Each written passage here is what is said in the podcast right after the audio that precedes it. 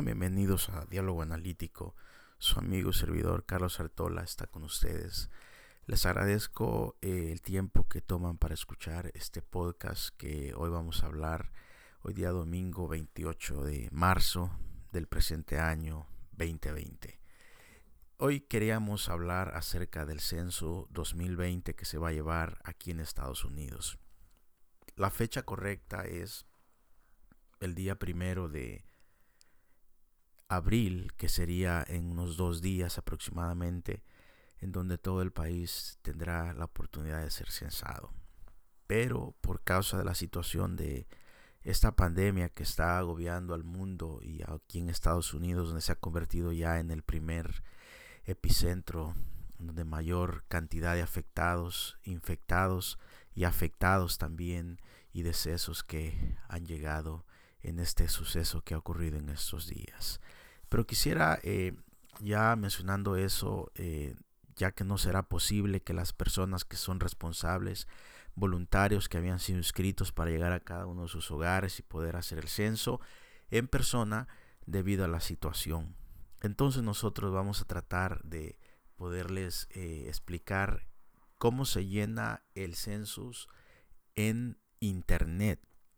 También lo puede hacer usted en teléfono, pero por causa de, la situación que es más fácil, es, es, una situación que puede llegar a ser quizás un poco más difícil para usted llamar por teléfono y hacer este censo vía teléfono. Usted lo puede hacer en persona, aunque ya dijimos que probablemente casi hay una seguridad que no van a llegar a sus hogares por la situación que está ocurriendo. Entonces, lo puede llenar por teléfono las 24 horas y en internet, que es lo que nos vamos a basar nosotros en este momento. Usted lo puede llenar en internet desde su computadora, desde su tablet o también desde su smartphone, su teléfono móvil, que la mayoría, creo yo, en gran porcentaje son teléfonos eh, ya inteligentes que son para esta situación. Fíjese usted que el censo es tan importante para todos que nosotros seamos censados eh, este censo es una, eh, un requerimiento de la constitución de este país, de los Estados Unidos. Se hace cada 10 años. ¿Y para qué sirve el censo? Puede pensar, eh, no importa si no me censan, si no, este, no es tan importante. Como ejemplo, lo puedo decir yo en su trabajo, donde usted trabaja, es importante que haya un dato acerca de usted, quién es usted, dónde vive y todos los eh, puntos de referencia a usted para que en donde usted trabaja sepan eh, con quién cuentan, ¿verdad? Las edades, las personas, etcétera. Pues así también el censo en Estados Unidos y así como en todos los países, pero hablando de Estados Unidos, tiene eh, muchas situaciones que, como diríamos, que evocan que tienen que ver con ser censados. Por ejemplo, al ser censados en cada estado de este país, es la manera en que se distribuyen los escaños en el Congreso y el Senado de Estados Unidos. Es decir, cada estado tiene ciertos representantes de cada estado según sus comunidades, según la cantidad de personas que vivan en esos vecindarios y así es como se decide cuántos escaños va a tener el Congreso o el Senado en este país de cada estado. También se distribuyen cada año en el presupuesto general de la nación 659 billones de dólares que llegan a todos los estados según sea la necesidad. Por ejemplo, usted puede pensar eh, cuáles necesidades. Hay distintas clases de necesidades que se, que se acoplan a esto. Por ejemplo, si uno necesita aprender alguna clase, digamos, entre los estudiantes en las escuelas, si no hay una cantidad de estudiantes que requieran esa clase, entonces no hay presupuesto, no envían dinero para que puedan implementar esa clase en la escuela, donde sus hijos asisten, donde los jóvenes asisten y también en las universidades de todas las edades. También, por ejemplo, se necesita saber eh, cuántas personas poseen un vehículo en la zona, en el vecindario. Por si no lo tienen, es necesario poder enviar transporte público a esa zona para que pueda eh, alimentar a las personas en la situación en que no tienen cómo transportarse. Entonces, eh, por ejemplo, hablamos de los hospitales, más o menos cuántas personas hay para poder construir ciertos hospitales en ciertas zonas. Usted sabe que aunque sea los Estados Unidos, va creciendo la población y van surgiendo pueblos que van construyendo casas y haciéndose más eh, grandes los lugares allí eh, en población. Entonces así también va la necesidad en donde se tiene que construir un hospital, una escuela, un transporte público, etcétera. Entonces esto eh, se hace ya sea por condado o por ciudad, según sea la necesidad. Entonces todas estas cosas son muy importantes que nosotros las sepamos porque es necesario censarnos. ¿Verdad? Es algo muy importante. Antes de, continuar en todo esto, eh, dice que el censo dura solamente 10 minutos para poder eh, llenar ese formulario. Y las respuestas, esto es muy importante, ¿verdad? Saberlo, las respuestas que nosotros pongamos son únicamente para estadísticas.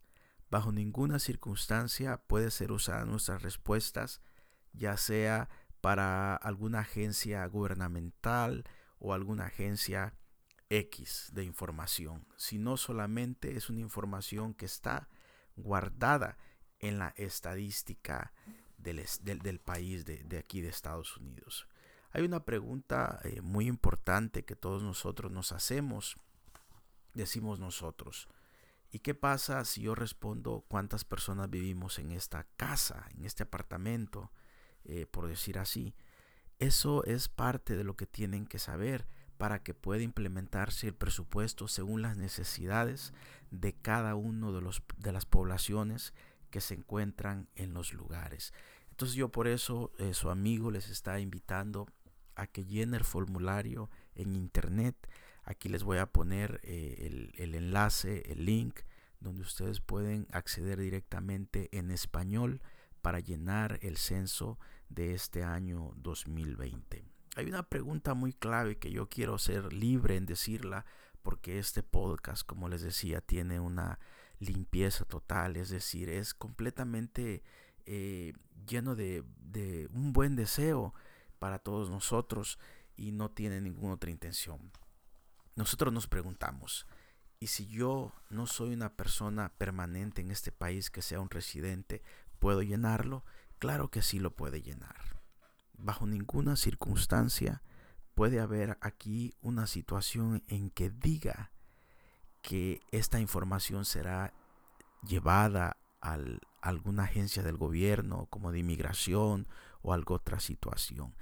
Recuerde, solamente es el censo es como parte de la Corte Suprema de Justicia un derecho aparte de la Constitución, es un derecho que está apegado a los derechos humanos, en donde no puede ser compartida la información con ninguna agencia del gobierno para ningún propósito, si es que a nosotros nos preocupa esa situación. Entonces, esto es lo que yo quería decirles del censo, que es muy importante que lo llenen ustedes, que lo llenemos todos, porque nos dará a nosotros, eh, lo que los hispanos en Estados Unidos, una mayor, este, diríamos, representación en los Estados Unidos. Por decir, en el área donde vivimos, ustedes se han dado cuenta, más adelante vamos a hablar de un podcast de los más de 50 millones de hispanos que habemos en Estados Unidos, ustedes se van a dar cuenta de cuántas personas hay en cierta ciudad. Por decir, aquí en San José, California, donde yo me encuentro, cuántas personas se encuentran allí. Es muy importante analizar esa situación. Y todo esto tiene que ver, por decir, eh, en que si hay una cantidad grande de, de hispanos en el área de la bahía, así también los representantes que tengamos nosotros en el Congreso van a ser hispanos. Y de esa manera puede ser que tengamos más representantes hispanos en el Congreso de los Estados Unidos y que puedan abogar por nosotros según las necesidades de la comunidad hispana en este país. Este es un ejemplo de lo que le estoy diciendo de por qué es tan importante que nosotros nos censemos y que esto es totalmente confidencial y que no va a pasar a manos de, diríamos, eh, de alguna agencia gubernamental. Quisiera decirles que en el censo hubo una intención de incluir una pregunta acerca del estatus migratorios de cada persona, pero la Corte Suprema de Justicia quitó y vetó ese, esa petición de manera que no vendrá ninguna pregunta acerca de nuestro estatus migratorios aquí en este país. De lo contrario, les invito por el bien de sus hijos, de sus nietos, de todas las generaciones que están, a que ustedes sean partícipes de este censo. Los dejo entonces con esta información, como les decía, les agradezco bastante este tiempo que me han permitido llegar hasta ustedes y quisiera pedirles que si pueden compartir este podcast sería algo extraordinario y les agradecería bastante. Saludos a todas las personas que se han, se han ido añadiendo a la página de Facebook. Eh, acabo de abrir la página de Twitter también y estamos comenzando y estoy muy agradecido. Hasta el instante tenemos como unos 260 casi eh, eh, añadidos a la página y ahí vamos poco a poco avanzando, avanzando. Si tiene alguna pregunta, por allí este, me hicieron una pregunta acerca de, no voy a decir el nombre de la persona porque lo hizo en, inbox, eh, me hizo una pregunta acerca de cómo va a recibirse la ayuda, el estímulo financiero de parte del gobierno de Estados Unidos por cuestión del coronavirus eh, en todas las personas. Ahí le contesté, mañana voy a hacer un podcast, mañana lunes, donde informo quiénes califican, cómo se califica, cuáles son los requisitos, cuándo se envía el dinero y más o menos cuánto puede ser el dinero que pueda recibir usted por estímulo de esta situación. Esto es para que usted, si está pasando una necesidad económica, se quede en casa y siga colaborando usted eh, de una manera voluntaria para que la propagación de este virus no siga expandiéndose por toda la ciudad donde usted vive y así en todos los estados y en todo el país y podamos eliminar entre todos esta eh, situación que está agobiando al país y al mundo entero por causa de esto.